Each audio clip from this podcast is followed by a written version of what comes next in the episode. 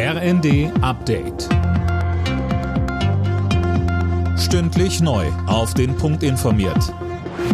Ich bin Daniel Stuckenberg. Guten Abend. Der Wahlkampf zur Berliner Abgeordnetenhauswahl hat auch Einzug in den Bundestag gehalten.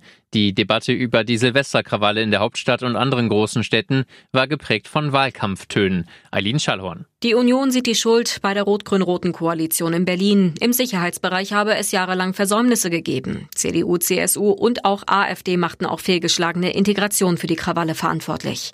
Die Ampelparteien und die Linke warfen dagegen der CDU vor, mit Fragen nach den Vornamen von Tatverdächtigen Vorurteile gegen Migranten zu schüren.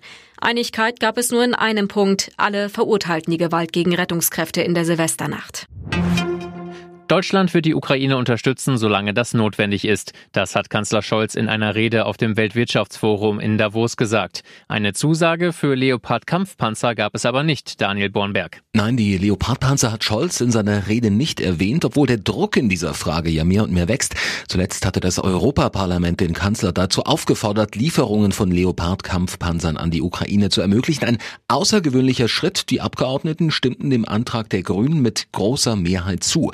Mehrere Länder wollen ja Leopardpanzer liefern, aber das geht nur, wenn Deutschland als Herstellerland zustimmt.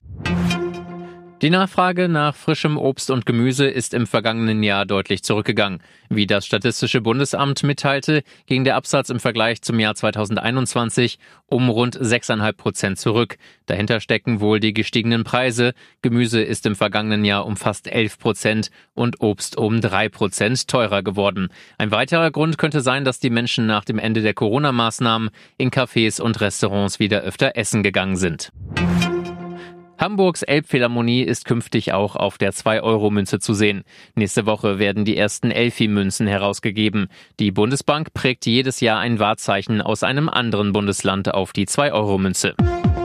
Alle Nachrichten auf rnd.de